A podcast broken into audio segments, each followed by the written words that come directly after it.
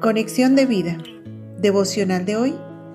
La paga del pecado y la dádiva de Dios. Dispongamos nuestro corazón para la oración inicial.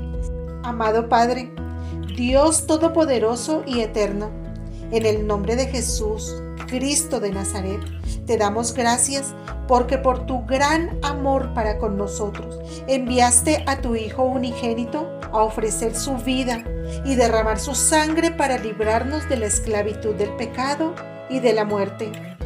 Gracias, Padre amantísimo, porque por el sacrificio, muerte y resurrección de tu Hijo amado, nos has dado vida y vida en abundancia, la vida eterna.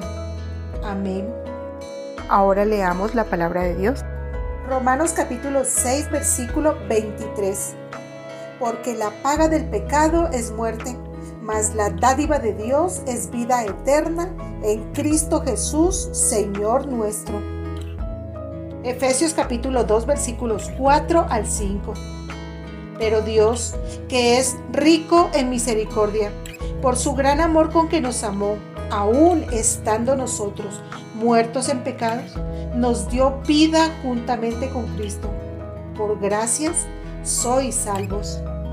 La reflexión de hoy nos dice, desde el principio, Dios estableció que la paga del pecado era la muerte, y mandó Jehová Dios al hombre, diciendo, de todo árbol del huerto podrás comer, mas del árbol de la ciencia del bien y del mal no comerás, porque el día que de él comieres, ciertamente morirás.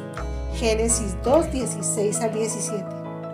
Por tanto, como el pecado entró en el mundo por un hombre y por el pecado la muerte, así la muerte pasó a todos los hombres por cuanto todos pecaron.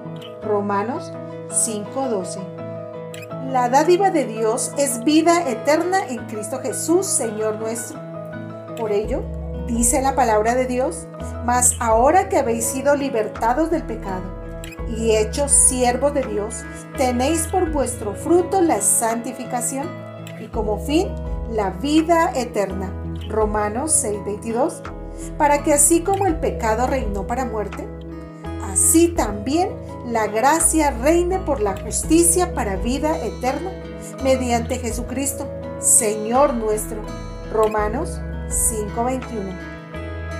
Dios en su misericordia que es desde siempre y para siempre, por su gran amor con que nos amó, aún estando nosotros muertos en pecado, nos dio vida juntamente con Cristo, en quien tenemos redención por su sangre, el perdón de pecados según las riquezas de su gracia.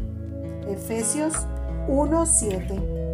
Y Él os dio vida a vosotros cuando estabais muertos en vuestros delitos y pecados, en los cuales anduvisteis en otro tiempo, siguiendo la corriente de este mundo, conforme al príncipe de la potestad del aire, el espíritu que ahora opera en los hijos de desobediencia, entre los cuales también todos nosotros vivimos en otro tiempo, en los deseos de nuestra carne, haciendo la voluntad de la carne y de los pensamientos y éramos por naturaleza hijos de ira, lo mismo que los demás.